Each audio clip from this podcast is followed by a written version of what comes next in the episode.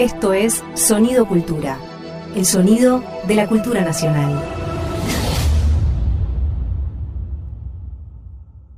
Silencio, micrófono, acción, filmoteca, cine sin pantallas.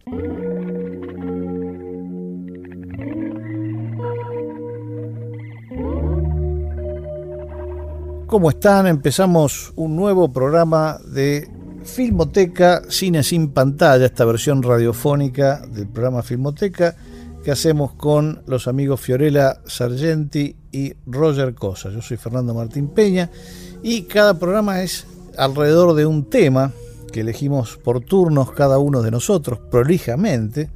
Y el tema de hoy es el dinero, money money. Y es un tema que eligió Fiorella, así que en ella queda explicarnos por qué. Estoy empezando a pensar que esto es como una especie de polémica en el bar que sí. ¿Por qué? ¿Por qué? No se me ofendan, no se me ofendan. A ver. Porque es un poco, ¿no? Como hay una mesa, me estoy imaginando, para que los oyentes se hagan eh, eh, una, una idea, armen como su propia foto, su propia película. Hay como una mesa, ¿no? Donde uno llega, como, como en polémica en el bar, y uno tiene un tema uno es como el que propone el tema ese día y ahí se da la charla. Y es un poco así al final. Exactamente, sí, sí, esa es la idea. O sea que es, es un polémica en el bar que sí.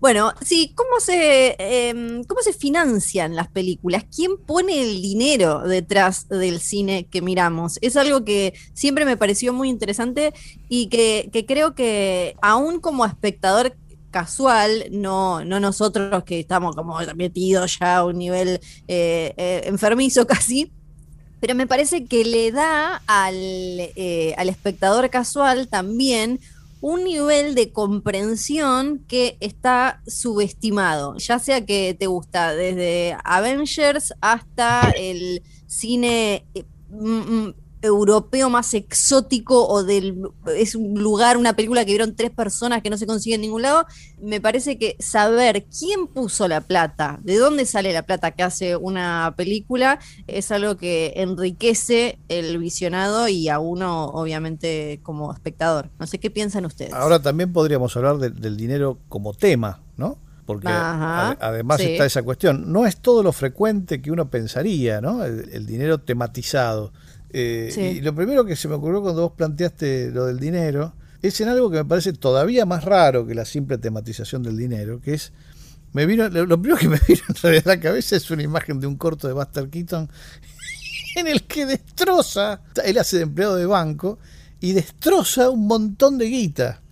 Se le pega, se le pegotea, se le pegan las manos con, una cola que tiene ahí en, en el mostrador y empieza a romper billetes tratando de despegárselos eh, luego la, cola se contagia a otros clientes, entonces termina toda una especie de, apocalipsis del dinero que es, por un lado es muy cómico y por otro lado también es desesperante, porque no, no es frecuente ver que se destroce plata en las películas, ¿no? Es algo a mucha gente le produce angustia. Sí, es, es como, es algo que solo hace un agente del caos, como el guasón, como el Joker de Heath Ledger en The Dark Knight, ¿no? Que es como quema plata, es así como estoy tan de vuelta de todo y del sistema que quemo plata. Es como solo un demente a ese nivel puede llegar a destruir lo más preciado que es la platita. Exacto. Y después hay, me acordé también de otra escena de una gran película argentina que es apenas un delincuente de Hugo Fregonese, en donde el gran motor del protagonista para, bueno, cometer los crímenes que comete, qué sé yo, es una guita. Este, cuando finalmente pasa todo lo que pasa en el film, el tipo contempla cómo esa plata por la que hizo todo lo que hizo, se está prendiendo fuego y se la lleva el viento, y se vuela y se quema, ¿no? Y es otro momento así de, de profunda angustia.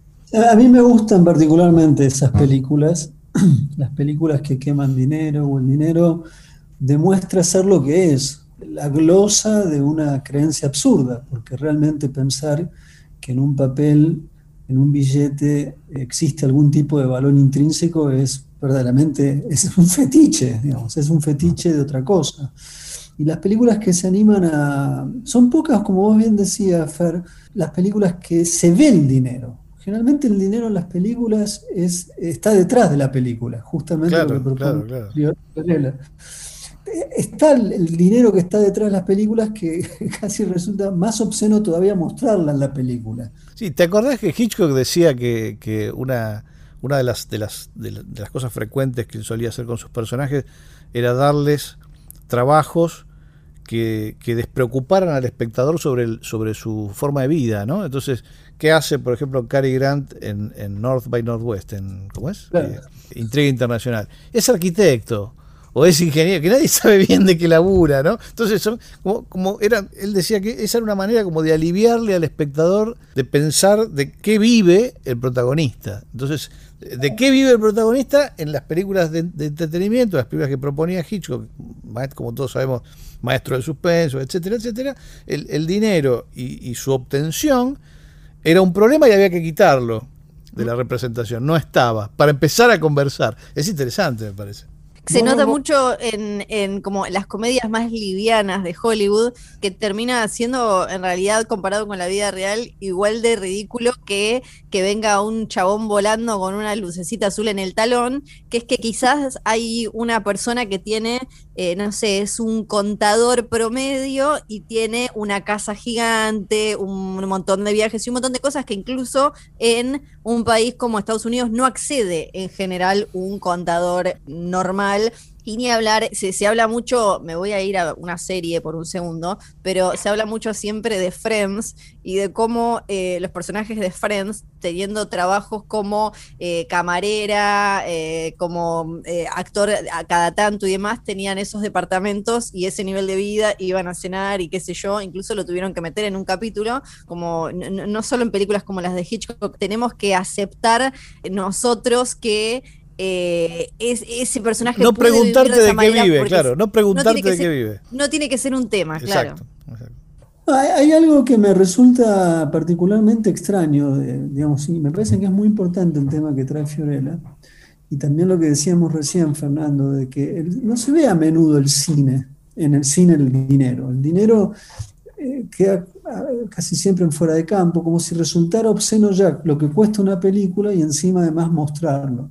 Pero por otro lado es extraordinario cuando en un film se menosprecia el, objeto en sí, puesto que es un objeto que goza de una credibilidad en tanto que solamente es una ficción, porque no podemos creer que tiene un valor intrínseco un billete, ni mucho menos todo lo que corresponde a las transacciones que se hacen en, términos de dinero electrónico, que a la vez es rarísimo porque uno siente seguridad, se siente en un, universo eh, de certidumbres cuando ve los números altos o el bolsillo lleno. entonces es absolutamente eh, misterioso la, superstición detrás del dinero. no es una superstición, es como creer en Papá Noel es como creer en, eh, o, ligado al dinero, es como creer que algún día la riqueza derramará a los desposeídos. Eso también es una superstición.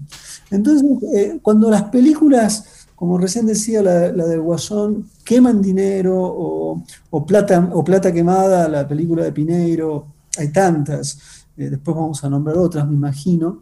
A mí me parece que es un gesto de gran audacia y en cierta medida es, un gesto simbólicamente subversivo, porque es lo que nadie quiere hablar, lo que es difícil de mostrar y que es difícil de asumir. ¿Qué se hace con el dinero? A mí me parece que es un tema, no sé, a mí me resulta fundamental en el cine. Presto especial atención sobre los momentos que en las películas el dinero va de una mano a la otra, eh, se habla del mismo o, se intenta no hablarlo. Bueno, yo recuerdo dos películas que se llaman directamente El dinero. Una es de Marcel Herbier de la década del 20, que es sobre básicamente un corredor de bolsa que corre unos riesgos completamente obscenos y, que termina eh, básicamente estafando a un montón de gente, bueno, condenado. Y la otra película que se llama El dinero es la última gran película, la última película de Bresson, ¿no? Que ahí te dejo la palabra a vos porque yo no me atrevo a hablar de Bresson en tu presencia. No, no, no, esta es una obra maestra absoluta vinculada con el dinero. ¿no? La sentencia que organiza todo el film, que es el único Dios visible, el dinero. Por eso insisto con la idea de que es una superstición. Una superstición hermosa si uno cuenta con, con, lo que la representa, si, uno cree en eso. ¿Te acordás vos de la, viste que él con el, con los, con el sonido, con, la, con el diseño sonoro, en todas las películas de él es muy importante. Y la volví a, ver hace poco. Y es notable como el, ruidito de los billetes cuando se los van contando. el tiempo, el, el crujir, el, billete crujiente. Cuando sale de la caja, de la caja de. Sí, sí, sí, todo el tiempo. el, ruido, el ruido de los papelitos es importantísimo. En la película me hace acordar a Cis cuando habla de billetes crocantes. Claro, claro. Eh, eh, es un dios con sonido. Exacto, por lo menos en esa película sí, y provoca una tragedia, ¿no? Un desastre. Un poco todo esto me hace acordar a cuando uno es chico y le tratan de explicar qué es el dinero. ¿Se acuerdan de ese momento? Yo lo que me, acuerdo que no me alcanzaba, pero no, sé si me acuerdo cuando me lo explicaron. En realidad tengo la sensación, ahora, que vos, ahora que vos lo decís, es casi como, hacer terapia esto. Eh, eh, en realidad tengo la sensación de que me, me explicaron simultáneamente qué es y que no alcanzaba. las dos cosas. Claro, claro. Los dos conceptos los recibí simultáneamente. Eh, a mí de chica, cuando me estaba aprendiendo lo que era el dinero, pasamos de tener australes a tener pesos y todo era, era como esto que, esta construcción que decía Roger, ¿no? Era como que te están invitando a, bueno, acá todos jugamos a que estos papelitos son no sé qué, y ahora estos papelitos tienen otro dibujo y valen, y es como que uno, es como una iniciación a, una especie de juego que vas a terminar jugando de, por vida, y, creo que, esto está muy relacionado con todo lo que decía Roger. Entonces yo, me acuerdo de ese momento y eh, de cuando la primera vez que te tienen que explicar algo que en realidad es poco lógico. Claro. ¿Vos te acordás, Roger? yo me acuerdo que me causaba, yo siempre he tenido grandes dificultades para comprender los juegos de mesa.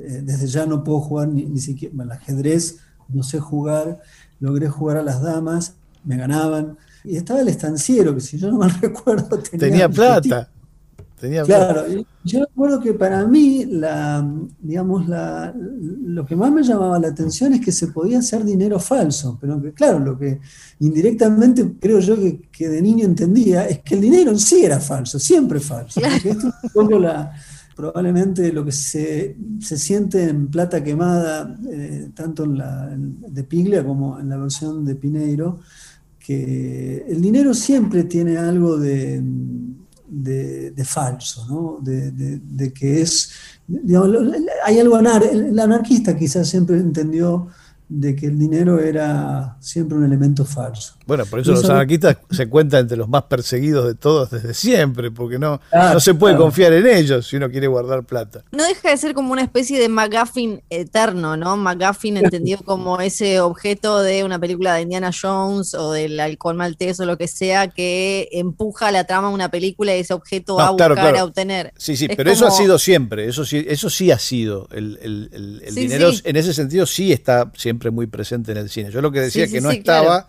visibilizado como tema. No, no, no, no, claro, digo, sí, sí, es como eh, una especie de eterno, así como muchas veces se dice que eh, los McGuffin no, no, no, tienen como, o no necesitan mucha más explicación que, bueno, el protagonista está buscando esto porque lo está buscando, el, dinero representa lo mismo en, en, una, en una historia, en una trama, no, mucho más allá de es, ese objeto a perseguir. O sea, cuando vos hablabas hace un ratito del, del episodio con los australes y los pesos, eh, me acordé de, la sensación. Yo eh, hubo un momento viendo por primera vez, en el momento en que se estrenó, este, Nueve Reinas, en donde yo casi me levanto en el cine y aplaudo, que es cuando eh, los protagonistas llegan al banco con el cheque y no lo van a poder cobrar, porque el banco, que es el gran depositario del dinero, que sé yo, se quebró. Y quebró porque es un banco en Argentina, en donde esas cosas pasan cada tanto, de manera cíclica. Y yo dije, si la película termina acá, es una de las 10 mejores películas de la historia del cine argentino y mundial. Y, salté, salté en la sala, me acuerdo, estaba con mi pareja que me agarró del costado, porque yo diciendo, sí, viste, sí. y no, tiene ese retruécano al final, que bueno, no me gusta nada.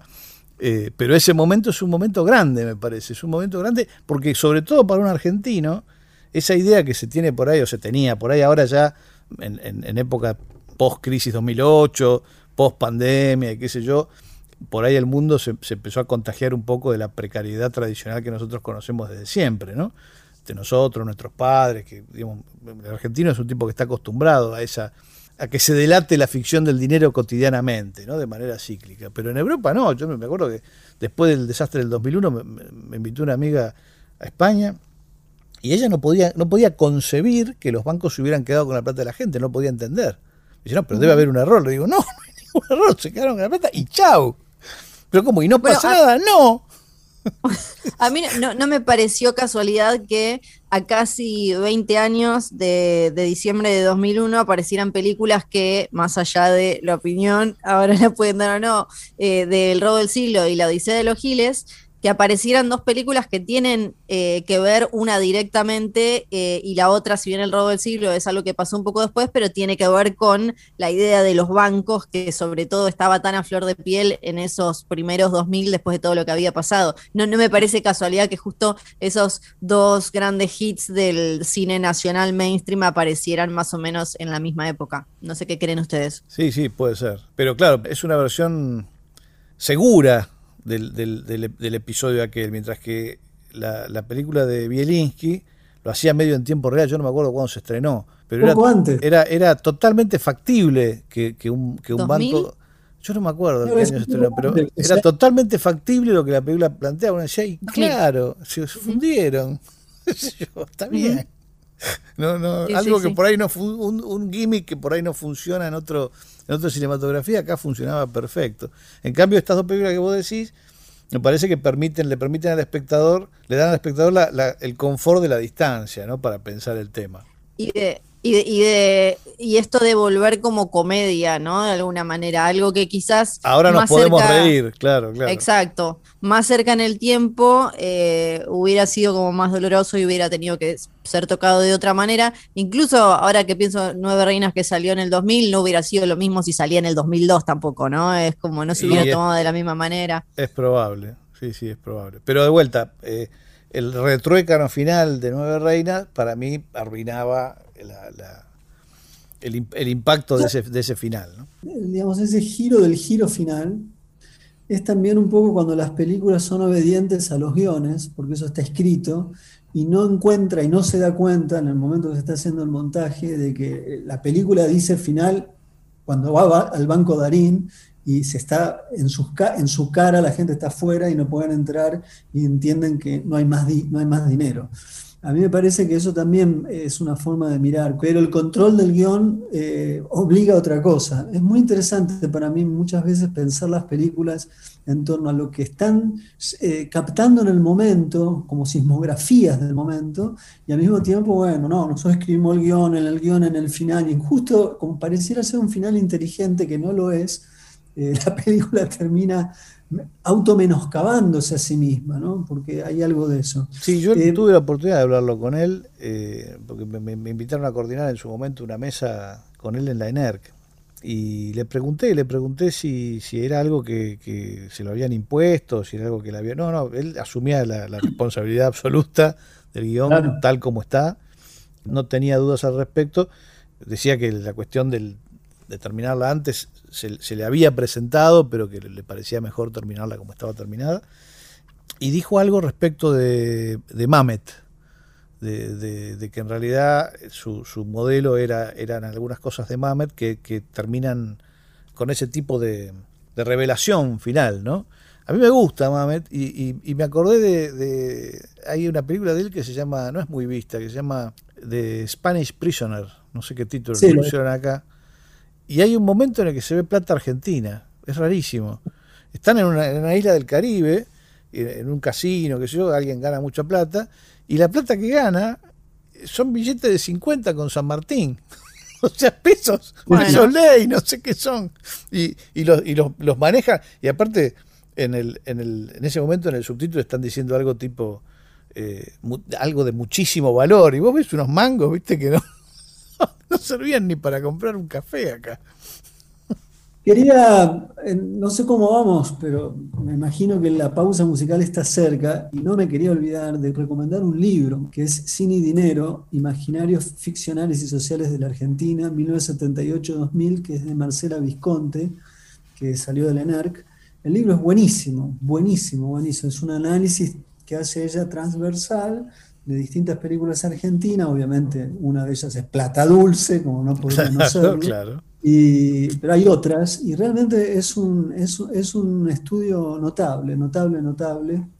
Eh, fueron dos libros que sacaron, el otro era El cine y Sarmiento, eh, o Sarmiento en el cine, no me acuerdo del título ahora, son de la misma colección. De Sarmiento vamos a hablar en otro programa, en todo caso. Hoy, nos, quedamos con el dinero. Hoy nos quedamos con el dinero. ¿Con, qué? el dinero, el dinero, el dinero hace, hace equivalente la civilización y la barbarie.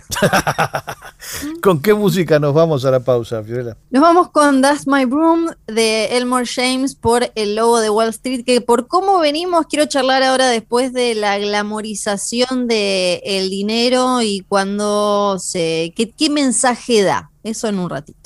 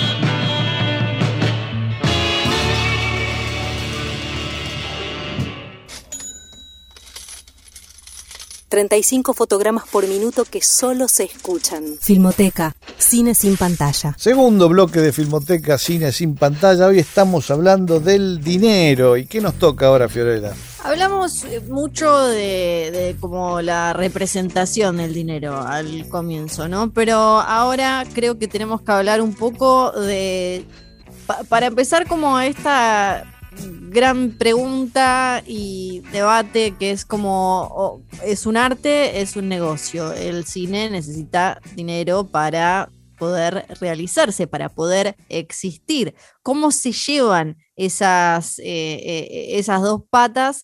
Y sobre todo, ¿cuánto se mezclaron en el comienzo y cómo fue modificándose eso en, el tiempo?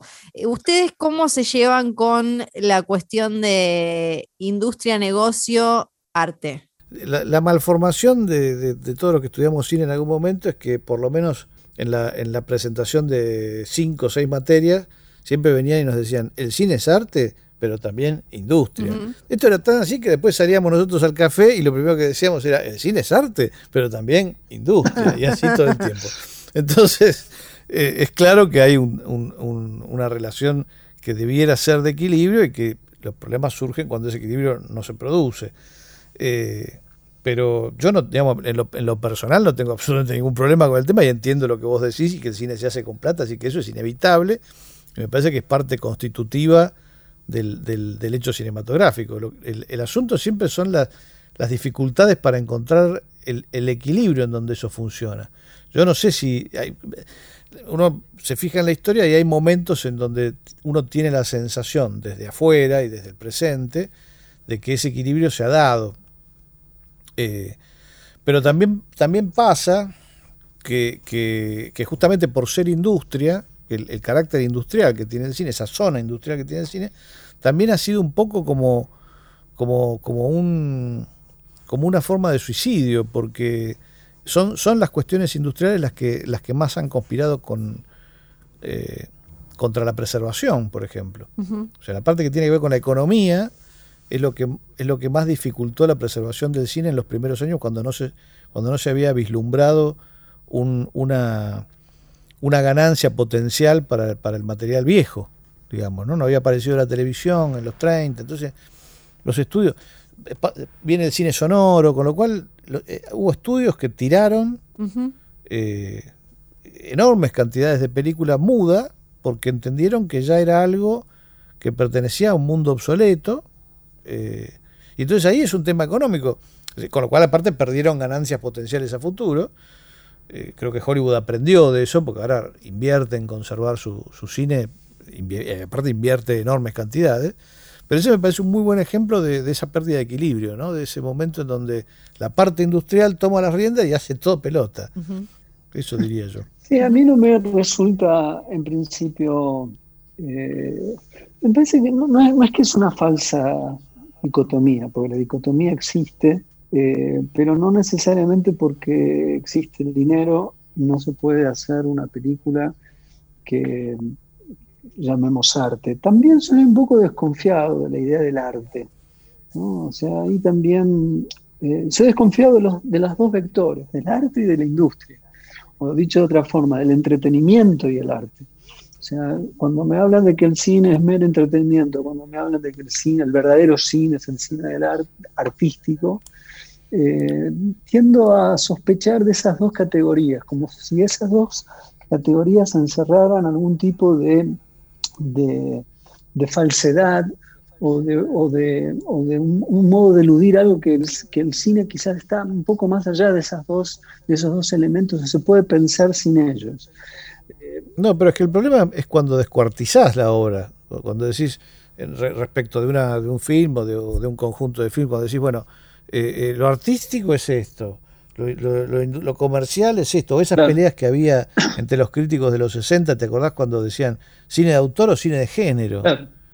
Y, lo que después aprendimos es que en realidad hay muchos autores dentro de los géneros y que, y que el, cine tiene esa, esa posibilidad de, unificar todo, ¿no? Es decir, el cine es arte y al mismo tiempo es industria. Entonces el problema de separarlo es que inevitablemente entendés mal el fenómeno. Claro, yo pienso, yo lo pienso así, y además para mí la propia historia del cine demuestra que la dicotomía eh, no impide eh, que existan películas extraordinarias. Y son muchas las películas extraordinarias. No es que.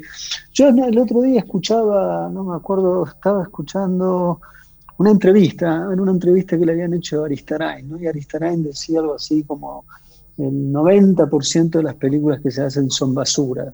Después él rectificaba que quizás el porcentaje era menor, pero tampoco que decía 50%, 80%, 80% bueno. Pero yo decía, no es verdad. Realmente hay muchísimas películas notables a lo largo de la historia del cine, independientes, costosas, pero la, la propia historia del cine demuestra que, que puede ser pensado esto bajo otras categorías. Y la clave está en Chaplin. Chaplin hizo todo lo que, lo que se puede hacer en torno al problema del dinero y el cine. Habló desde la falta de, representó la falta de dinero. Se hizo millonario haciendo eso, que fue loco. Es una de las grandes paradojas de la historia del cine. Inventó su propio estudio, compró el tiempo que necesitaba para hacer las películas como se le diera la gana. O sea, digamos que en él yo siempre tengo la impresión de que se puede, eh, tuvo los fracasos económicos, quedó fuera de la industria por cuestiones políticas, o sea, tenemos todo el arco de los problemas que suele suscitar la, relación de la idea del arte y del cine y, de, la industria. Y a, mí eso siempre me, sirve para pensar cuando se, se, empiezan a, cuando estas dos categorías suelen eh, fijar una posición o obstaculizar el pensamiento sobre el cine. Eh, lo que sí me parece, lo que sí me molesta, esto sí me molesta, es cuando veo un, film que han gastado millones y millones y millones y millones de dólares para que lo que realmente queda es la nada misma. Porque hay películas que yo veo cuando se nota las, la, digamos, el, valor de producción de una película y el valor de producción uno lo ve eh, que, digamos, que obscenamente... Eh, eso, es lo que yo te digo, eso es se rompe el equilibrio, entonces ahí es el cine es industria, pero solo industria. Bueno, no, no, no, por nada ahora las grandes, los grandes tanques de Hollywood gastan lo mismo en hacer la película que en venderla. El presupuesto es el del marketing y el de producción es eh, el mismo o casi el mismo. Y estamos hablando de cientos de millones. Cientos de bueno, eso es una locura. Eso es una locura. Eso es una locura a la que se lanzó Hollywood desde, los 90 y que es locura, digamos. Es realmente una demencia. El, propósito se entiende. El propósito es minimizar el riesgo, ¿no? Entonces vos invertís esa guita, qué sé yo, recuperás esa inversión o haces todo para recuperar la inversión en un fin de semana. Y en realidad eso es para que la gente no se entere de que es un bodrio lo que, lo que produjiste, ¿no? Lo que produjiste con 100 millones de dólares. Es un delirio, eso es un delirio. Siento que de un lado tenemos eso, que hoy es más innegable que nunca, y como dice Roger, estas películas que uno las ve y, y le ves, le chorrean los millones y ni siquiera termina de funcionar como entretenimiento vacío o como dice Scorsese, como si fuera una, eh, una montaña rusa. Ni siquiera es una buena montaña rusa a veces, solo le ves la plata, ¿no? Y por otro lado, también a veces me da la sensación de que en la discusión eh, muchas veces se olvida o se deja de lado que si uno va a los orígenes del cine, tiene que ver eh, con, con, una búsqueda de desarrollo técnico, por un lado, de, pioneros, de inventores, y por otro, de entretenimiento, de gente que era o ilusionista o cosas vinculadas con cuestiones medio entre de, ferias circenses, de, títeres y demás, ¿no? Como eh, tampoco olvidarse de eso. Mostrar, mostrar algo que asombre, mostrar algo que sea que sea en el sentido más literal del término extraordinario, que tenga algún carácter, claro, algún carácter extraordinario tiene que tener. Cuando no tiene ni eso, y lo único extraordinario es la cantidad de plata que se gastó, estamos en un problema.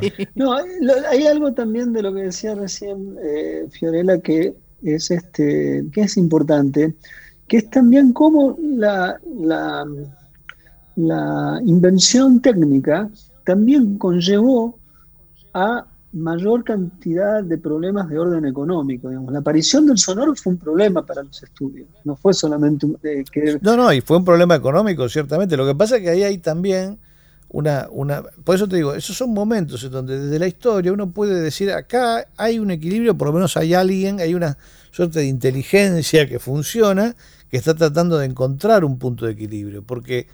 Eh, todo el tiempo, desde, eso, desde esos años, eh, el ejemplo de la, introducción del sonoro me parece que es bueno, eh, Hollywood trata de invertir en tecnología.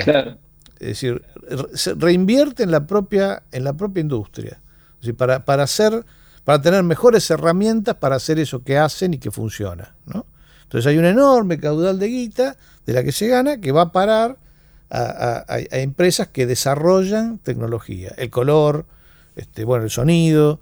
Eh, eh, por supuesto hay algunas empresas que fueron bastante vivas porque la, la, Bell Telephone vendió simultáneamente el sistema Vitafone, que era el sistema de los discos, re incómodo, qué sé yo, y el sistema Movietone, que era el de sonido óptico que finalmente se terminó imponiendo. Y le vendieron a dos empresas distintas los dos sistemas diferentes que claramente se terminó después imponiendo una. Entonces, una misma empresa pudo capitalizar esa inversión, esa inversión tecnológica. Y después, bueno, más recientemente, en el sonido, en, el sonido, digamos, desde, desde ese momento, desde que apareció hasta hoy, eh, hizo un recorrido gigantesco en términos tecnológicos, ¿no? Este, el desarrollo de cámaras cada vez mejores, eh, todo eso invirtió Hollywood.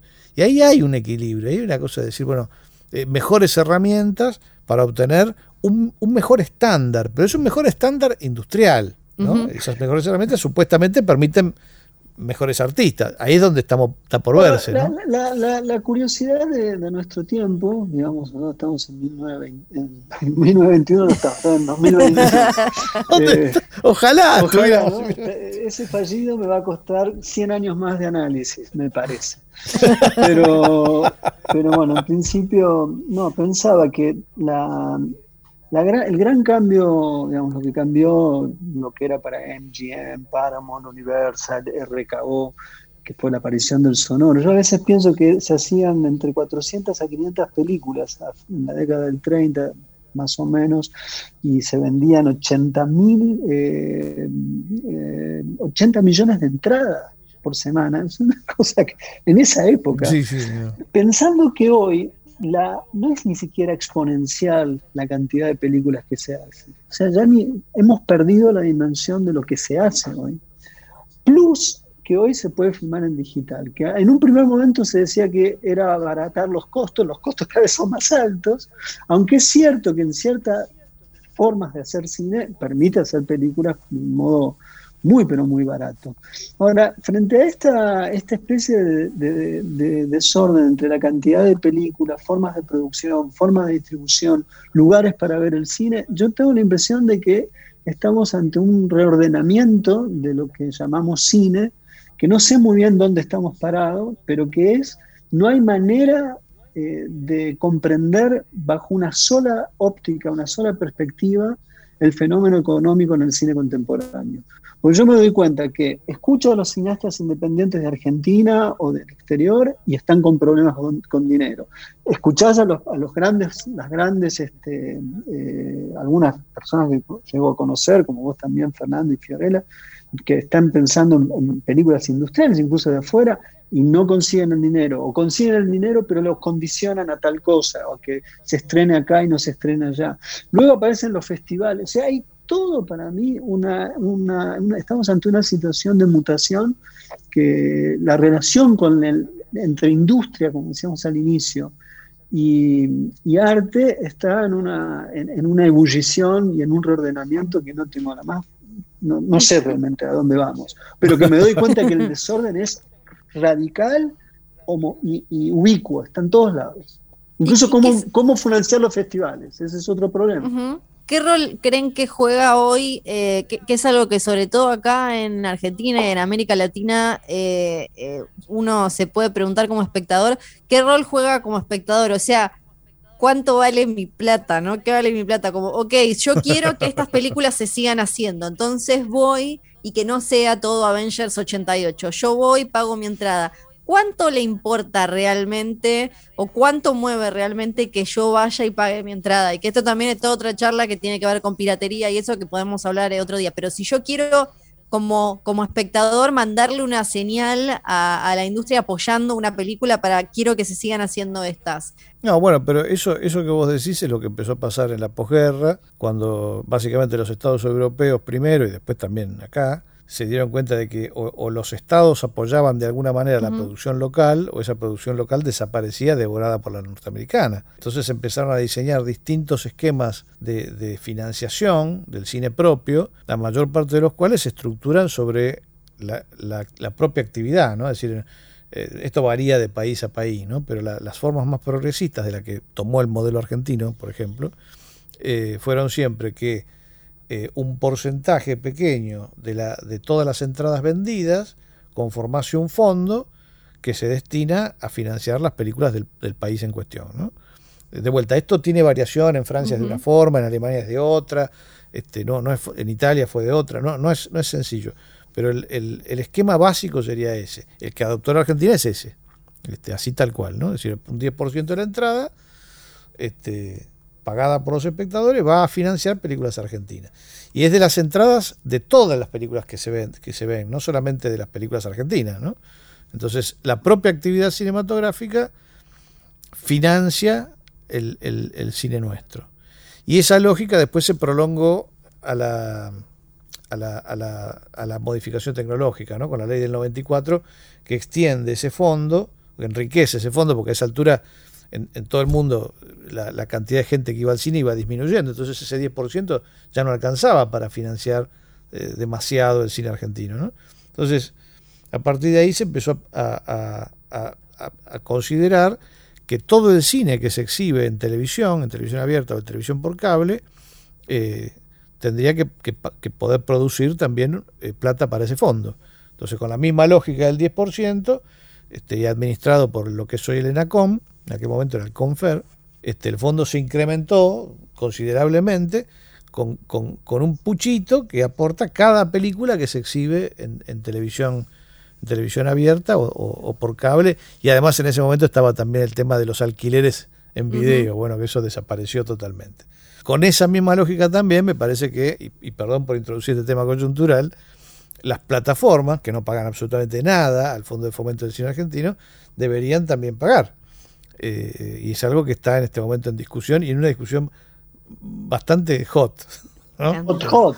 nada inocente. No, muy hot pienso el tema más allá de eh, lo que tiene que ver con, la producción local y, todos estos eh, sistemas que cada, cada país implementa y demás.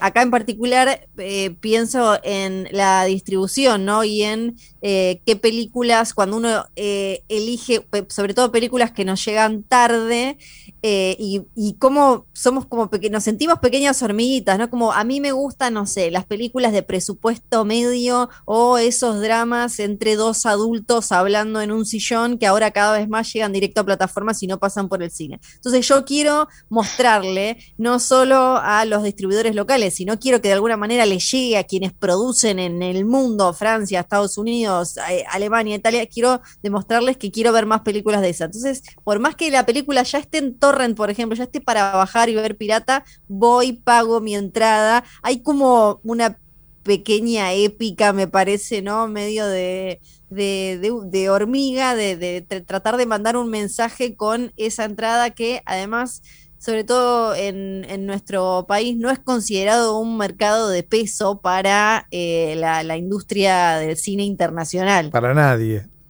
entonces como que uno va con todo el amor del mundo y dice yo quiero que estas películas, entonces voy, pago mientras. Y es, eh, pero igual eh, eh, además de obviamente el disfrute de verla en pantalla grande y demás, digo como el mensaje y cierta cosa romántica, algo épica, medio quijotesca.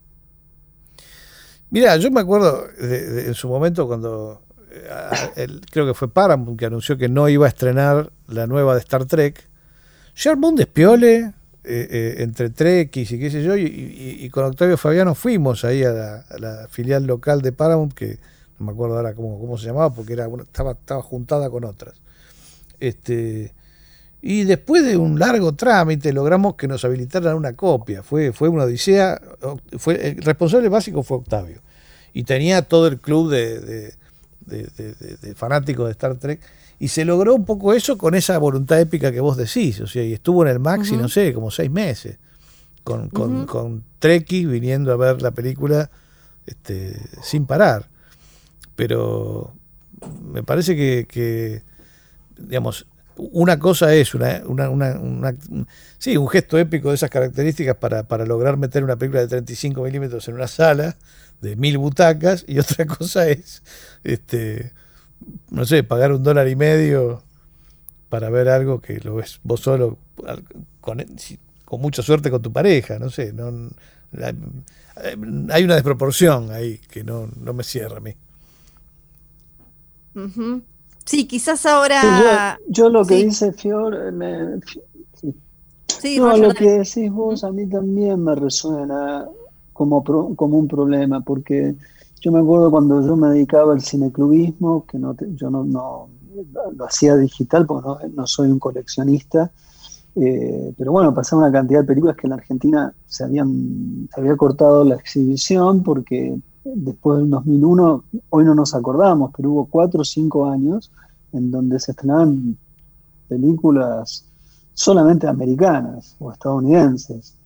Y había una cantidad de cine que había dejado de venir. Entonces yo me acuerdo que tenía la ilusión, se podían bajar, en ese momento era el, el, no, los torrents, pero yo tenía la ilusión que si compraba las películas por internet, eh, llegué a comprar a sitios misteriosos, un sitio iraní que era una cosa rarísima, donde yo compraba películas, compré, compré The House is, Black eh, de, de Farosat antes de que sacara Criterion, la versión de Criterion, y después ya hacía el subtítulo para mostrarlas y qué sé yo. Creía que estaba haciendo una contribución, ¿no? que es un poco lo que vos estás diciendo. Pero es muy difícil medir esto, porque la impresión que da es que es una contribución absolutamente insuficiente y a la vez si yo eh, pienso kantianamente, kantianamente, kantianamente y maximalizo mi acto mi conducta tanto de apoyar como de no apoyar, entiendo que sí tiene un efecto sobre, la, sobre cómo se hacen las películas, pero nunca es constatable, entonces uno queda en una suerte de misterio de la conciencia, ¿qué es lo que debo hacer? Para mí siempre ha sido un poco ese, ¿no? ¿Qué hago? ¿Qué debo hacer? Bueno, ahora debemos irnos a una pausa, por lo pronto. Eso debemos hacer. ¿Y, no, y nos vamos con qué, Fiorella? Nos vamos con. Eh, yo no podía poner a Laisa Minelli acá, no podía meter a Cabaret, así que vamos a escuchar Money de Cabaret.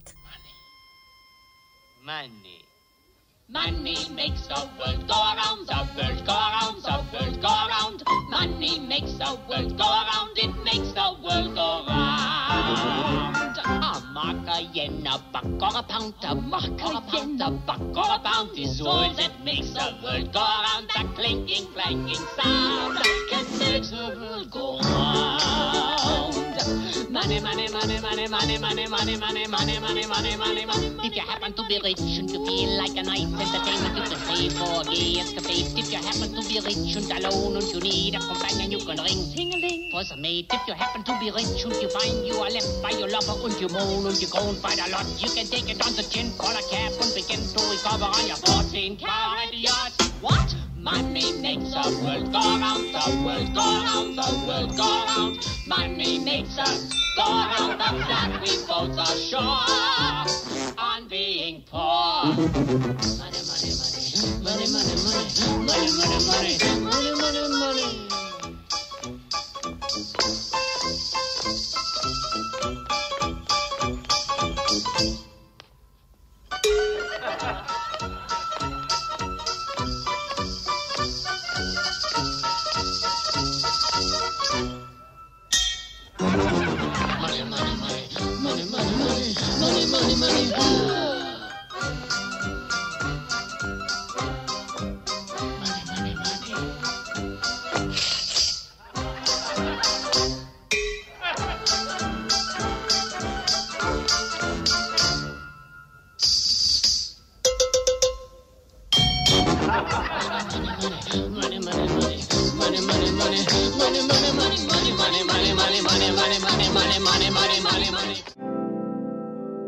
...35 fotogramas por minuto que solo se escuchan. Filmoteca, cine sin pantalla.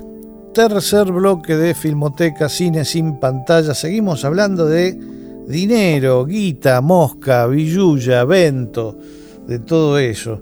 Y bueno, ahora nos toca la zona de las plataformas, ¿no? Porque estábamos un poco dejamos ese tema picando en el bloque anterior. Me puse un poco mal porque me hiciste acordar un poco a Feynman eh, diciendo sinónimos de porro, pero y ahora estoy como me distraje, me distraje, me distraje. ¿De, Feynman el malo decís? el malo, el malo. No, bueno, yo no, tengo el gusto, así que no, viene de ahí, te puedo asegurar que no viene de ahí. Plataformas, sí, que ahora se... Plataformas. mirá, es verdad pero emoji de cabecita explotada. Que en un momento parecieron no como las salvadoras, estaba en un caballo blanco y ahí aparecía Netflix para rescatar no solo esas series de tu niñez y hacer otra nueva, sino también a aquellos directores que no tenían dónde cumplir su sueño y hacer su película en blanco y negro o no sé qué, distribuirla en todo el mundo Y ahora igual se empiezan a ver un poco más los hilos y se empieza a ver otras cosas. Pero no deja de ser cierto que eh, hay eh, directores que podrán ser legendarios, grandes maestros y demás, pero que hoy se les estaba complicando juntar eh, la plata un poco como que volvieron a su juventud, ¿no? Pienso en Martin Scorsese, que es uno de los mejores ejemplos, porque eh, no le venía siendo fácil con incluso esta eh, nueva película que está eh, ahora ya en producción, le, pasó con The Irishman y ahora con, con Killers of the Flower Moon, que no, no es que salió él por ahí, incluso teniendo a DiCaprio, incluso teniendo a De Niro, incluso teniendo, y no le llovía plata, tuvo que ir a con Netflix, con Apple, eh, Viacom, juntando eh, ahí, viendo quién le, daba la plata suficiente para eh, hacer su, película. O sea que por todavía siguen siendo de alguna manera, están medio montaditos en su caballo blanco las plataformas, pero no tanto como hace unos dos, tres años atrás. No, aparte me parece muy cuestionable el criterio con el que eligen el, material que, uno potencialmente podría haber, porque hay infinidad de cosas que, que, Netflix organiza de una forma aborrecible realmente, e incluso teniendo algunos clásicos, algunas películas que, son destacables y no sé qué, la, la, manera de organizarlas eh, no tiene ninguna didáctica, ¿no? Está como toda puesta en función de no sé quién hizo los algoritmos esos, pero, pero es eh, eh, enfermante meterte ahí. A mí me hace acordar mucho a, lo que eran los las bateas de los, de los, de los antiguos videoclubes, ¿no? Películas de drama. Una, cosa que yo, digamos, eh, eh, contra la que me revelo siempre, ¿no? Por, por, eso de las etiquetas y por tratar de. Y, por supuesto, cuando vas a de drama, hay cualquier cosa, ¿no? Este, esa simplificación del, material y, la, y la escasa o nula valorización de, de lo clásico que tienen, que de pronto buscando encontrar películas interesantes y que están totalmente escondidas, eh, me, parece repelente. Pero es, mi única experiencia, debo, debo confesar, con plataformas es Netflix, así que no, no puedo hablar mucho más que eso. Bueno, eh, sí, Roger. No, no, no, yo iba a hablar de, de, Netflix y de otras plataformas, pero lo que vos, yo me, soy un soldado de Fiorella, así que, ¿qué es lo que ibas a decir o proponer? Iba, no, justo de, Netflix, ahora nos, vamos a meter, eh, porque está bueno también que, quienes están escuchando se, se, lleven medio un pantallazo, porque no tienen por qué saber qué plataformas están haciendo películas, cómo funciona, pero Netflix, que es lejos la más popular, la que se convirtió en verbo, como la Google de las películas eh, y de las series, a donde va uno a a matar su tiempo libre, eh, y la que instaló esta idea del algoritmo, el algoritmo que le dice a la plataforma qué es lo que uno quiere ver, qué es lo que eh, con lo que uno se siente atraído, sobre todo dependiendo de eh, la edad, del lugar en el que está, el género, todos datos que le vamos dando a, con los perfiles y todo a Netflix, una plataforma que llegó incluso a por ejemplo, la foto que me muestra a mí de una película como, me acuerdo cuando salió Aniquilación, Annihilation, no es la misma eh, foto la que me aparece a mí que la que te aparece a vos, Fernando, o a vos, Roger. Va, esa, esa imagen va, va a estar basada en los gustos previos que sabe la plataforma y una plataforma que también eh, firmó un contrato con Adam Sandler súper importante en su momento porque las películas de Adam Sandler eran las más vistas, entonces dijeron directamente, che, hagámoslas nosotros, y ahí salieron toda esa cantidad de basofias inmundas, porque no es que... Claro, yo, quisiera ampliar algo ahí respecto de eso, ya que, ya que mencionaste continuaste con lo que yo decía del algoritmo, ¿no? Porque parecía, reviso mi, mi comentario anterior y lo encuentro como la expresión de un, de un viejo quejoso, que lo soy, pero, no. pero no, pero quisiera, quisiera, quisiera fundamentarlo un poquito, ¿no? Porque en, en, lo que decís me parece que veo, veo la clave.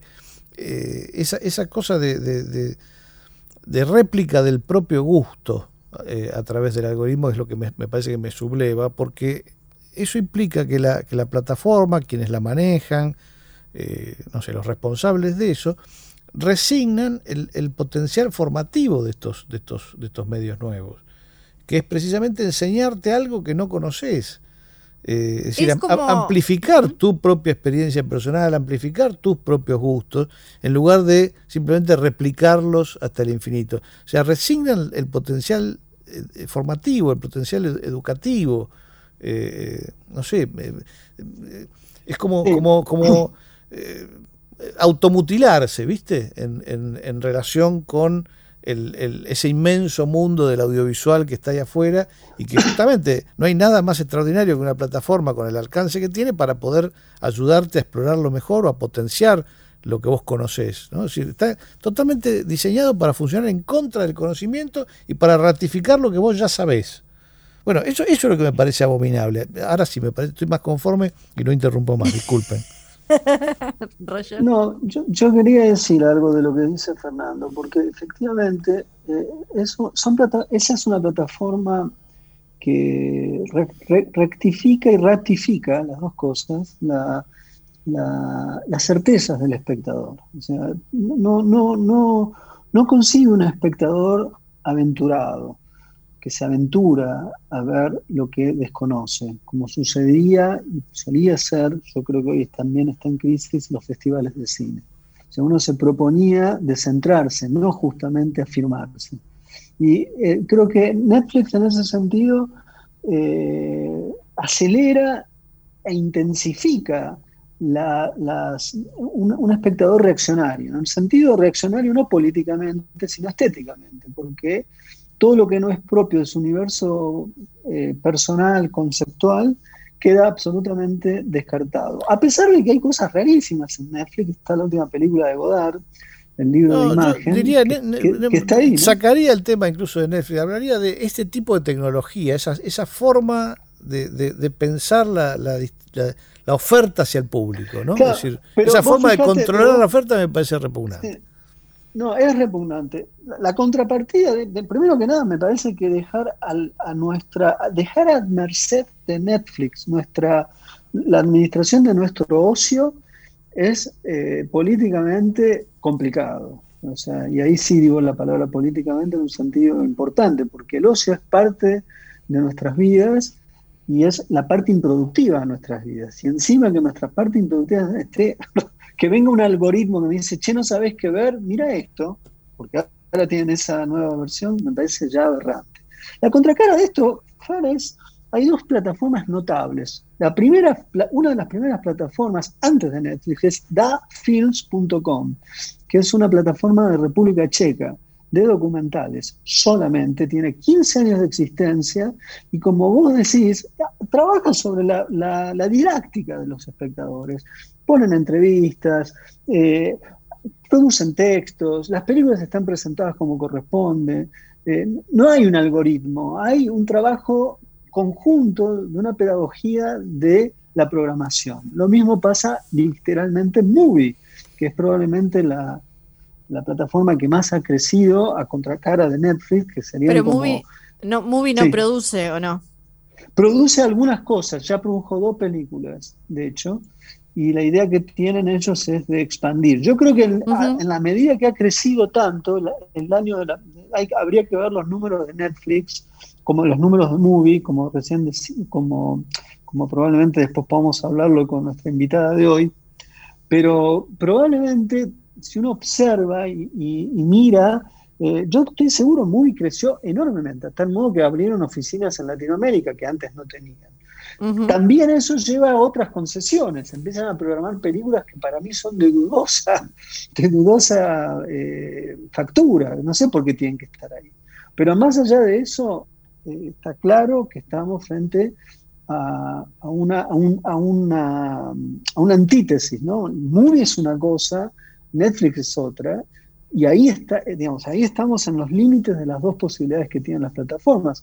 En Argentina hay algunas que a mí me parece que Qubit es bastante cuidadosa en la, programación eh, y hay otras que están incluso en Estados Unidos. El tema es que, como sucede con las corporaciones, estamos todo el tiempo hablando de Amazon, de Netflix, de, de HBO y de Disney Y, este es el tema de fondo, porque suelen, suelen invadir el espacio de la distribución. Entonces es, un momento, para mí, también como decíamos antes, de mutación y de desorden. Lo otro es que me preocupa es que los festivales empiecen a funcionar como plataformas eh, de, corto de, plazo, de plazos de tiempo mínimos para mostrar películas, porque los festivales no son eso, pero empiezan a funcionar así también. Cada vez más eh, se duplica el festival, o como la pandemia no lo permite hacerlo con, en todo su esplendor, eh, se empieza a, gestionar o a, naturalizar esta idea. Para mí ahí hay todo, vuelvo a insistir con el desorden en el que estamos, que hay que pensarlo, no sé, es mi impresión. Eh, más allá de, primero me, parece que está bueno también hacer la diferencia, hay veces que una plataforma nos pone como que produjo una película y lo que hizo fue adquirir la distribución. Eh, pasa, eh, pasa mucho con, eh, a veces se meten un poco más, no es solo como comprar para mostrarla y se meten un poco más, pero no, no siempre es que están involucrados desde el momento cero y que, no sé, fue Cuarón con Roma y en Netflix le dijeron sí y le dieron los primer millón de dólares para que hiciera la película. No, no, no, no es así, pero Creo que sí hay, eh, bueno, ahora tenemos, vamos a tener eh, desde junio HBO eh, Max, que es de Warner, pienso en las que, estas como decías vos, corporaciones enormes que hacen películas, que hacen cine, porque Warner, Amazon Prime Video, Paramount, me estoy olvidando, bueno, de Disney que tiene, y ahora va a ser Star, que es lo que era Fox y demás, que hay una parte que me parece que dentro, no quiero ser abogada del diablo, pero que es innegable que es como em, estas plataformas que hacen esta chanchada con Sand, con las películas de Adam Sandler, con la caja de resonancia que tiene que ver con cómo funciona también Internet y las redes sociales y lo que se le dice todo el tiempo a Mark Zuckerberg de eh, dejar de hacer que la gente solo vea lo que el cosas que revalidan lo, que ya piensa, entonces de, pasa lo mismo con YouTube, es como un, vínculo que tenemos eh, que, manejar y que tienen y que los estados están tratando de, acomodar eh, con, Internet en general. Eh, sí creo que es innegable que estas plataformas ayudan a que un montón de películas que no, no hubieran podido tener una, sobrevida. Hoy el hecho de poder vendérsela después eh, a, Netflix o, Amazon para una película o no sé, para... Em, para Flow también pienso, es, eh, es algo muy importante y clave incluso en, nuestro, en nuestro cine o le da una, una vida a la película que antes no tenía, por más que exista no, pero eso, eso ni hablar, eso ni hablar porque aparte la, eh, digamos un proceso que se percibía que se iba a producir de todas maneras hasta no sé, hasta el 2019 era, era inevitable que, que, se produjera, uno lo veía eh, chequeando las cifras de espectadores, ¿no? que se, hay un desplazamiento importantísimo de las, de las salas de cine hacia las plataformas. Era un fenómeno análogo al que se había dado en los 80, 90, este, con la aparición del, de la televisión por cable. ¿no? La, gente abandonaba salas que por otra parte técnicamente eran muy, muy carentes, digamos, se, veía y se escuchaba cada vez peor, en fin. Después empezaron a aparecer en los 90 las salas de shopping. Bueno, ahora está pasando exactamente lo mismo con las plataformas. Y medio que la, los la comunidad cinematográfica las trataba como, bueno, como algo que está pasando. Pero lo que probablemente hubiese tardado 5 o 6 años, pasó de golpe por la pandemia. Entonces, ese, ese, ese crecimiento que hubiese sido más progresivo y hubiese dado más tiempo para reaccionar a los estados o a quien fuera, no lo tenemos más, ya está. O sea, si ya eran grandes y venían, era como, como decía este, Kuchevaski con Godzilla, si ya eran monstruos grandes y pisaban fuerte, eh, eh, ahora ya, ya están acá y lo tenemos que arreglar. Y entonces me parece que desde los estados no hay mucha opción, salvo salir a, a, torearla como se pueda, qué sé yo. Por eso digo, Cinear puede hacer lo que puede sin prácticamente con, un presupuesto minúsculo, pero ¿cuánto más podría hacer si, si, si el Estado pensara realmente en, en Cinear como una plataforma en serio para el cine argentino? Es decir, las posibilidades están porque la tecnología es accesible. Eh, el problema me parece que es definir qué hacer con eso, ¿no? En lugar de tener ahí, bueno, películas argentinas, aquello, en lugar de, simplemente la etiqueta, ¿no? Este, pensar una curaduría, pensar cuál va a ser el sistema de, oferta al espectador, ¿no? Esto de que decíamos antes, usar el algoritmo o no usarlo. Digo, hay un montón de cosas para definir que no hubo tiempo para, para, para pensarlas a la par de un progreso de los otros. Los otros ya entraron, ya está. ¿Y ahora qué hacemos? ese es el asunto. La próxima canción es de una película que para mí le gusta mucho a nuestra entrevistada que si viene en un ratito. Es de la gran apuesta de Big Short que habla sobre la burbuja financiera, esa que explotó hace ya varios años. Es de Gorilas y se llama Feeling Good Inc.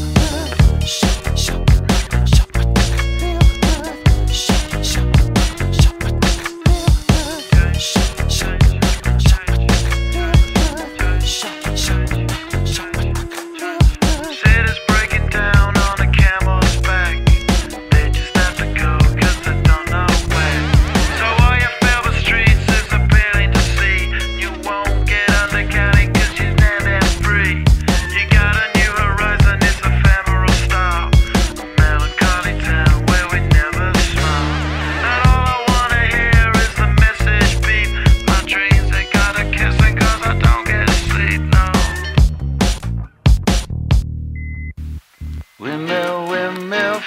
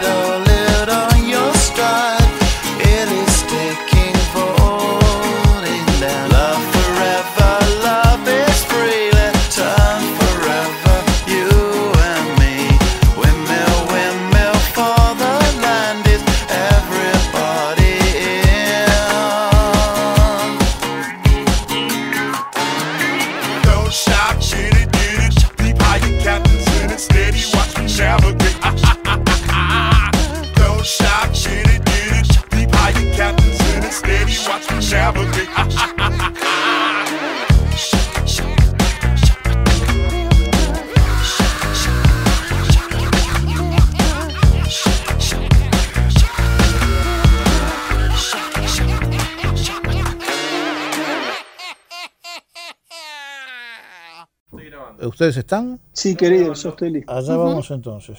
Estás escuchando Filmoteca. Entonces, Fiole, vas vos. Sí, pero... Yo la presento, yo la presento. Cine sin pantallas. Último bloque de Filmoteca, Cine sin pantalla. Y eh, bueno, decidimos llamar para hablar de, del dinero y del cine finalmente a alguien que sabe de, dinero. Se nos ocurrió entrevistar a Estefanía Pozo, que muchos de ustedes conocen perfectamente, porque es economista, docente, periodista en C5N, en el Washington Post, en ámbito financiero, en Radio 10, y resulta que además es cinéfila. Y además, charlando un poquito ahora acá, descubrimos que nos admiramos mutuamente todos, con lo cual estamos muy contentos de que se superpongan nuestros respectivos conocimientos y de tener la oportunidad de, expresar esa superposición. Hola, Estefanía. Hola, ¿cómo les va? Fío, Roger, este, Fernando. Bueno, la verdad, un placer absoluto charlar con ustedes, admirados, eh, por supuesto, en, particular y en conjunto más. Así que para mí es un honor y un placer. Acá somos todos fans tuyos. es más, es más, estamos protestando eh, eh, ya desde este mismo momento por el por el bullying intolerable que venís recibiendo en los últimos días, que realmente no se puede no se puede justificar de ninguna forma. No hay no hay manera de justificar las cosas que te están escribiendo. Así que protestamos enfáticamente desde acá. bueno, gracias por el apoyo. Igual hace mucho, pero yo siempre pienso que esas cosas también tenemos que no aguantarlas en soledad porque, eh, sobre todo en la parte de economía, mi militancia es que seamos cada vez más mujeres hablando sobre macroeconomía y uno de los motivos por los cuales muchas se callan es por, por esto, ¿no? Entonces, creo que también es una forma de, de visibilizarlo y de militar en contra de, básicamente. Que no se naturalice, que no sea una cosa natural, que no se perciba nunca, así. Bueno, justamente nos pasamos casi todo el programa hablando de, películas que representan el manejo del dinero y demás, y, en general, o creo que todas, no sé, eh, tienen que ver con hombres hablando de dinero, hombres traspasando dinero, o sea, como que eso vive construyendo sentido, ¿no? Y también tiene que ver con lo que decís vos que deben sufrir quienes hablan de economía en, medios de comunicación masivos, siendo mujeres, es como, ¿qué haces vos? Vos no sabés. Sí, totalmente de acuerdo. De hecho, estoy tratando de pensar y de, hecho venía pensando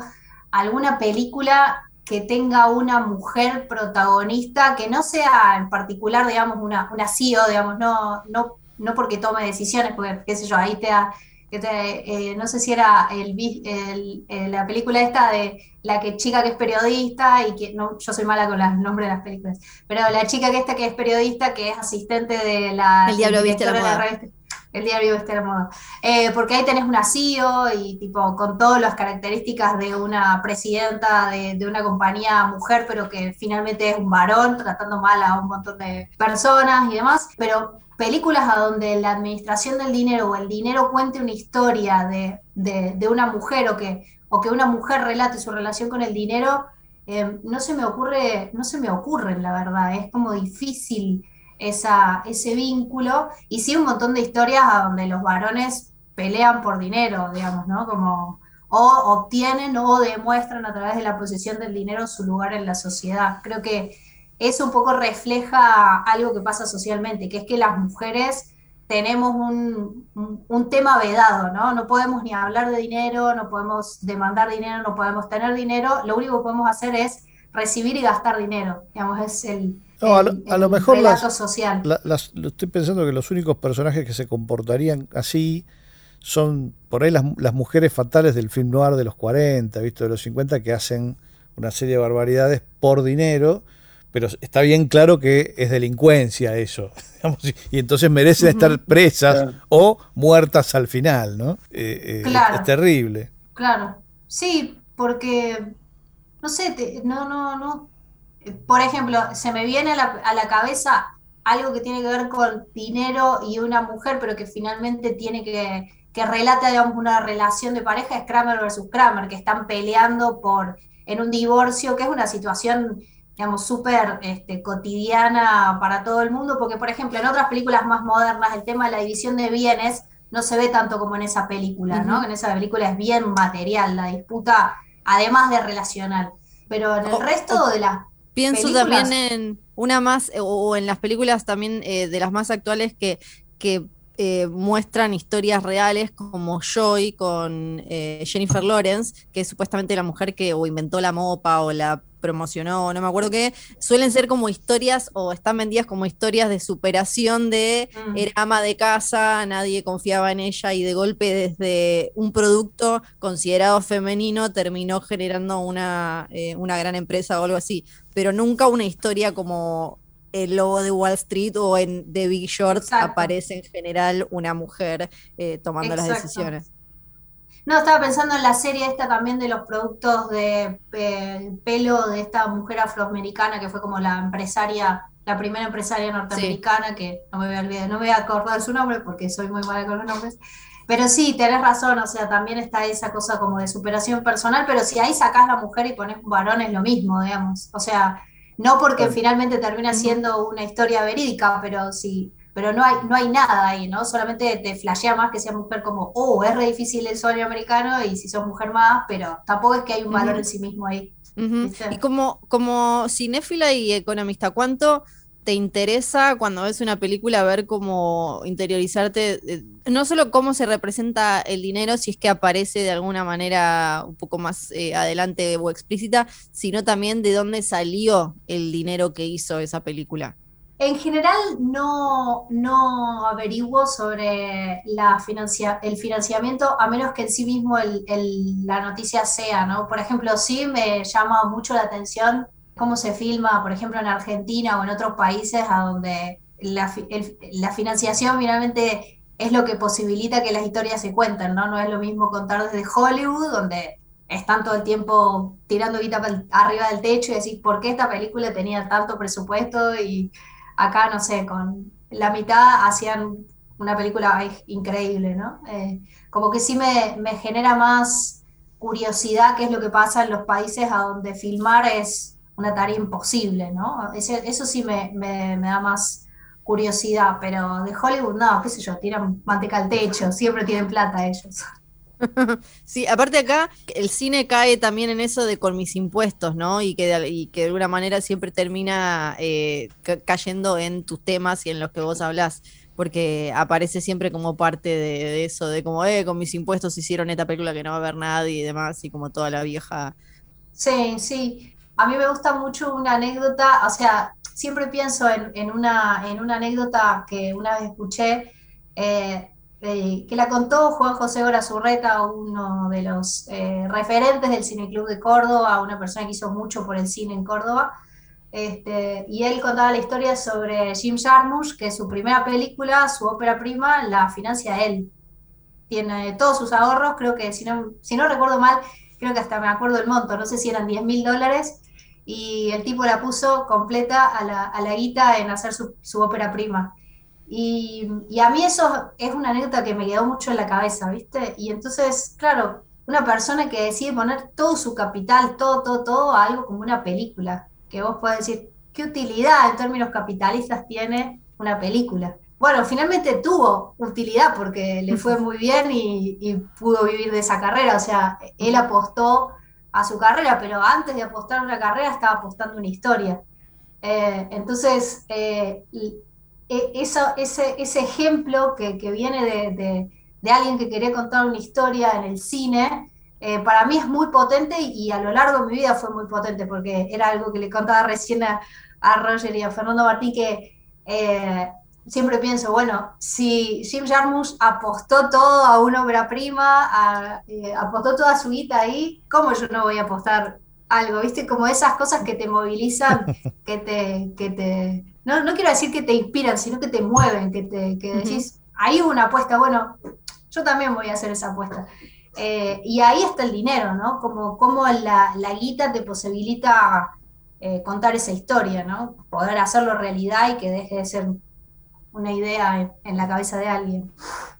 También estábamos hablando eh, al principio de el, momento en el que a uno le enseñan cuando es chico qué es lo que significa el dinero y como esa construcción simbólica y después cómo la va alimentando el cine. Al principio las películas que uno ve, de, no sé, las animadas para toda la familia y, y demás, ¿Vos te acordás en tu caso cómo fue eso y, si hubo algunas películas que de chica te, marcaran con respecto a lo que significa tener o no tener dinero? Y el, ejemplo más, eh, más este, ahí como eh, nuestra generación Disney es Ricky Recon, ¿no? como... que tenía un McDonald's en la casa. Yo no sé de qué, no sé de qué están hablando, no tengo la menor idea. No, pero pará, porque en Hijitus también hay relatos sobre dinero, ¿no? Eh, ah, sí, sí, sí. Que con la diferencia de clase. Gold Silver y Oaki tienen plata y el resto no. Eh, Hijitus vive en un cañito. Claro. y, es un leyera y Totalmente. Y por ejemplo, a mí el chavo no me gustaba, y no me gusta el chavo, me angustia, me parece un horror porque yo todo... Ratero, ratero. Con el, sí. capítulo que le, lo acusan de ratero tremendo, sí. No, y que no tiene para comer, ¿entendés? Sí. Comiéndole un sándwich de jamón y queso, que es como eh, algo para el chavo que es un lujo, y decís, es un sándwich de jamón y queso. Yo, a mí eso, cuando yo era chiquita, me generaba una angustia que no les puedo explicar creo que, no sé si con la administración del dinero, pero sí siempre fui muy sensible a, las desigualdades, te diría, ¿no? Que creo que es un poco la manera en la que relatan eh, el dinero para los niños. Y para mí está bien, porque por ahí hablarles directamente sobre dinero a los chicos puede ser un poco abstracto. En cambio, si podés hablar de qué es lo que genera socialmente el dinero, tener o no tener dinero, las diferencias entre las personas que tienen dinero y no tienen dinero, eh, un poco es eh, encontrar la manera de transmitir algo más complejo que solamente la noción tipo numérica de, para qué sirve el, dinero como transacción, ¿no? sino como todo lo que está alrededor del dinero que finalmente tiene que ver con la sociedad. Ahora hay una, una conversación que me parece muy interesante también que tiene que ver con esto que, que decías, porque hay eh, muchas películas para, para, chicos, bueno, sobre todo se me ocurren de, de, dos chabones que son Miller y Lord, que tienen como una bajada como en la película de Lego, que tiene como esta cosa, esta vuelta casi irónica de es una película sobre un juguete, sobre una marca registrada, que cuando vos la ves tiene una bajada muy anticorporación, eh, anti como e, e, esta ambición desmedida, ultracapitalista, y ahora salió mm, eh, otra que, producen ellos también, los Mitchell en, Netflix, que tiene como una bajada similar también eh, en este Todavía no la vi, la tengo ahí arriba. Claro, que, en, este caso como que se mete más con las eh, empresas de, tecnología y cómo terminan manejando nuestra vida y todo. O sea, como películas para toda la familia que tienen una bajada muy eh, anti-ultracapitalismo, pero que están generadas por ese ultra mega hipercapitalismo. Eh, ¿qué, lectura haces vos ahí? Y que el, capitalismo produce las críticas que tolera, ¿no? Para no autodestruirse. Es como el, seguro, como el seguro que paga el capitalismo para poder seguir viviendo. Lo mismo que con la agenda ambiental, lo mismo que el, Club de París, perdón, el club no, el, Acuerdo de París. entró otra noticia, entró otra, otra noticia. sí, mi obsesión, este, mi, mi deformación ámbito financiero. Em, lo mismo que el Acuerdo de París y esas cosas son, me parece que son este, eh, las, las, em, los permisos, los permitidos del capitalismo. ¿Viste? Como alguien está haciendo una dieta que se ha permitido para no dejarla, bueno, creo que, esas cosas también son los permitidos de las grandes corporaciones para, para, para poder seguir existiendo. Digamos, bueno, ok, tenemos que darle lugar este, a este discurso y, y como que eso me parece que descomprime las tensiones, ¿no? Porque si no, es como esa famosa, este, no, no voy a decir ninguna genial, ¿no? Pero tesis, antítesis, este, si vos tensionas mucho, eh, puede ser más destructivo para el sistema, ¿no? Entonces creo que, creo que es eso, es lo que, es lo que permite. Lo cual no quiere decir que no estén buenísimas igual banco, que por lo menos existan esos relatos dentro del sistema y que cuando veas la cartelera del cine eh, en vez de seguir viendo el sueño americano, tengas la posibilidad de, que alguien se vaya diciendo, uh, no había pensado esto, Igual me parece que está bueno, como no por eso diría que tendrían que dejar de existir esas películas o esas historias. ¿Qué pasa con ese tipo de corporaciones en, en, pandemia? ¿no? Porque lo que se dice es que han crecido tremendamente. Sí, todas crecieron, es increíble. Si hay algo que me parece que puso como muy en evidencia la pandemia es que había un nivel de desigualdad muy grande y que esa desigualdad, lejos de, disminuir, porque tenemos en cuenta que eh, las desigualdades son un problema para todo el mundo, para quienes no tienen plata y para quienes las tienen también, porque hay efectos que por más que tengas toda la plata del mundo, si la sociedad es tan desigual, lo vas a sufrir de todas formas. eh, se profundizó y eso es lo más impresionante de todo. Si vos ves la cotización, por ejemplo, de las acciones en Wall Street, gran parte de los paquetes de estímulos que destinó a Estados Unidos fueron a acrecentar el bolsillo de los más millonarios. Hay más millonarios, multimillonarios, eh, que, el año pasado. Entonces, cuando mirás eso y, y lo mismo hice el ejercicio de mirar algunos balances en Argentina de las empresas, por ejemplo, que venden alimentos, pasa lo mismo, ganaron en pandemia y decidieron distribuir dividendos. Por más que dicen que sus resultados no son del todo buenos, lo que terminan haciendo es sacándole las ganancias que obtuvieron el año pasado y se las ponen directo al bolsillo de los, de los accionistas. Entonces, viste, cuando ves todo eso, decís, ah, bueno, el capitalismo eh, en, el largo plazo sí le sirvió a mucha gente para salir de la pobreza y generar una riqueza general, pero tampoco resolvió el problema, este, eh, eh, el problema de, base, que es que sigue habiendo un montón de gente que no puede comer, ¿no? Y, y sí, no, la pandemia es tremendo. Y por ejemplo, con la, recién veía las cotizaciones un poco para charlar con ustedes, para ver qué onda, pero por ejemplo Netflix entre el primero de enero del año del 2020 y hoy, la última cotización que vi, creció un 45%. Y la pregunta, la cotización de la acción, ¿no? Y la pregunta es, eh, ¿cuánto de eso se convirtió en una inversión genuina de generar más contenido? ¿no? Porque el 45% en una acción es, es un montón, es una bocha. Y Disney, por ejemplo, también 24%. Entonces, ahí la, gran pregunta es, bueno, ganan toda esta guita, ¿dónde va la guita? No, al bolsillo de la gente que es la dueña, digamos, ¿no? Claro, no hay, no hay, no hay un porcentaje eh, equivalente o razonable en inversión de eso. Habría que ver los balances, ahí se, ahí se los debo, pero eh, mi intuición de haber visto otros balances me dice que, no crecieron al mismo ritmo, para nada. Estefanía, mil gracias por el rato que nos has ah, Eh, eh, yo tenía una pregunta. Vos tenías. Bueno, eh, si te apurás, podés hacerla. Si te apurás, podés hacerla. Bueno, simplemente cuando vos ves en una película que se trata en cuestiones de economía, es decir, que están hablando sobre las bolsas, eh, digamos, a mí me pasa cuando veo gente haciendo música, me doy cuenta si están tocando, no están tocando, si aparentan. Vos eso, cuando ves las películas en Hollywood en, particular que hablan sobre cuestiones económicas, eh, transacciones, eh, ¿en general es ajustado a la realidad o es una ficción de esa realidad que evidentemente vos manejás y conoces? Es una ficción, pero hay películas muy buenas. The Big Short, por ejemplo, está muy bien. Em, por ejemplo, una que ven mucho y a mí me parece cualquiera es Billionaires. Es cualquiera. La serie.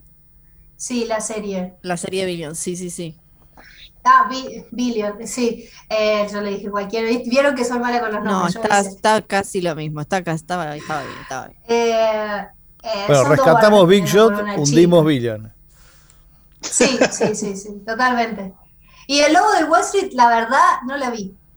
Mira. Porque, ¿saben qué me dio paja? La verdad, porque eh, eh, me, harté un poco de los de las historias de los varones siendo varones. Entonces, eh, ya, ya vi todo, o sea, como que leí la sinopsis, no sé qué, dije, otra historia de un varón, no sé si tengo ganas de verla. Se convirtió, se convirtió como en un casi en un meme en los últimos años el logo de Wall Street y es como eh, no se puede ser más chabón que que tu película favorita sea el logo de Wall Street. tiene que ver con lo que dice Steve. Sí, sí. Generalmente me pasa eso últimamente, como, uy, es una historia de un chabón siendo un chabón, no la voy a ver.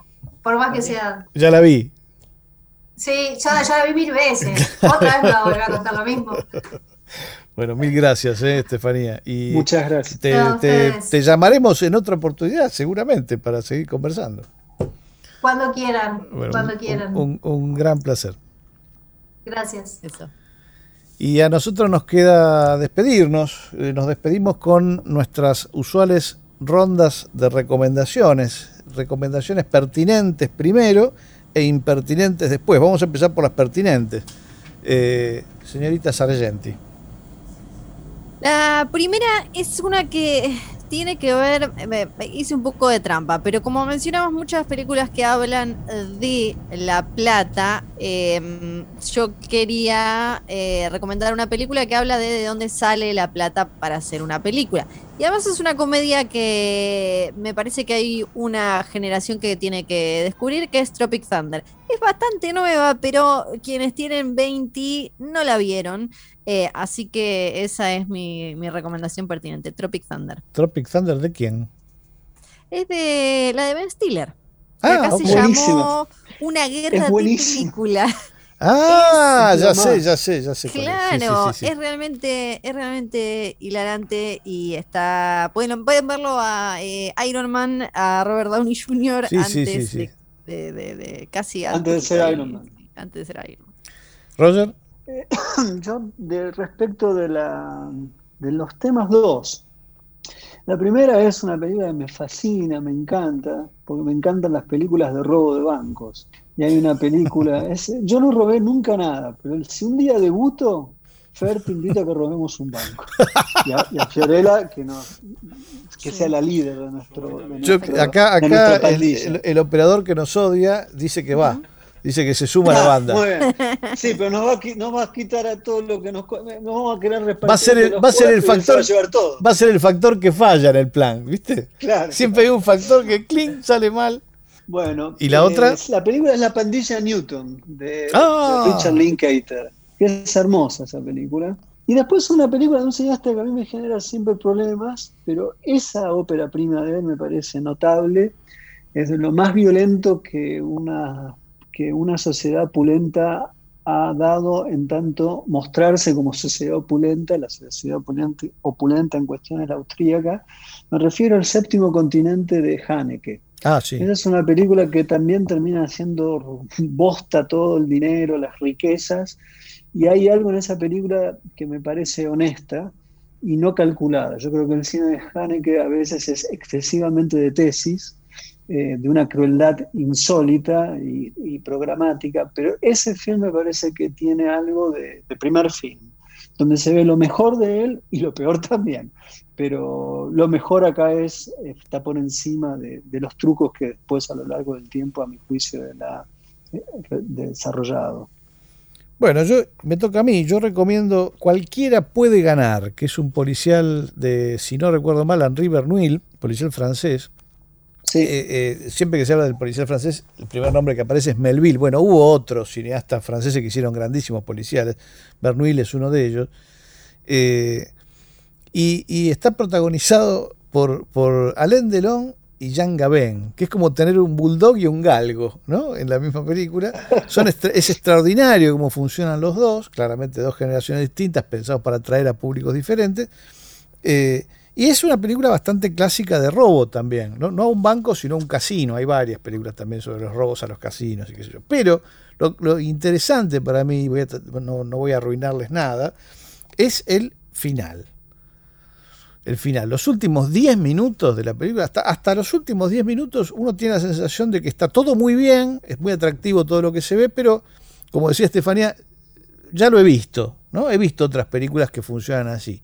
El final no. Los últimos, los últimos 10 minutos Bernuil hace algo con el dinero, que es de un suspenso absolutamente magistral, que es subversivo, eh, eh, y, además lo deja en el momento justo, sin arruinarla, sin romper nada. Es extraordinaria, cualquiera puede ganar de Henry Bernoulli. Nos quedamos sin tiempo para la segunda recomendación, para la segunda ronda, así que vamos a abandonarlos acá mismo, eh, eh, deseándoles que la pasen a todos muy bien. Y nos despedimos con qué tema, Fiorella. Nos despedimos con una de Wall Street, la película Wall Street. Arrancamos con el logo Wall Street, cerramos con Wall Street. de Michael Douglas. Oliver Stone. Exactamente. Fly Me to the Moon. Sinatra, Sinatra siempre te hace pensar que sos millonario, ¿no? Cuando lo escuchás. Es verdad. Esa es una idea de mi ex. La, introducción del dólar en mi vida fue cuando se decía que Palito Ortega había pagado un millón de dólares para que Sinatra cante en Argentina. Ahí está. Un millón de dólares. Hay un libro buenísimo sobre el tema. Sí. Fly Me to the Moon, entonces, y nos vamos. Chau. Fly me to the moon. Let me play among the stars and let me see what spring is like on a Jupiter and Mars. In other words, hold my hand. In other words, baby, kiss me. Fill my heart with song and let me sing forevermore. You are all I long for, all I worship and adore. In other words, please be true. In other words, I love you.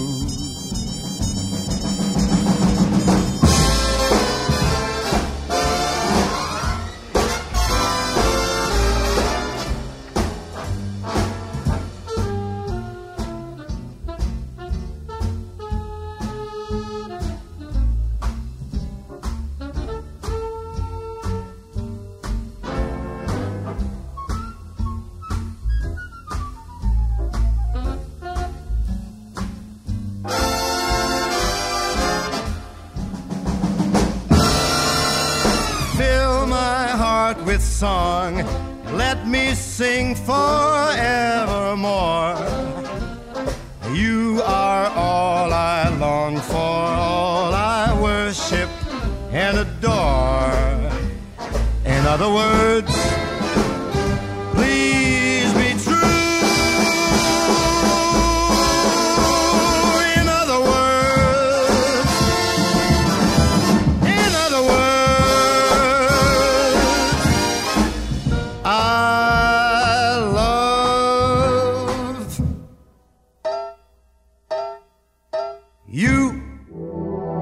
Fue una producción del Ministerio de Cultura.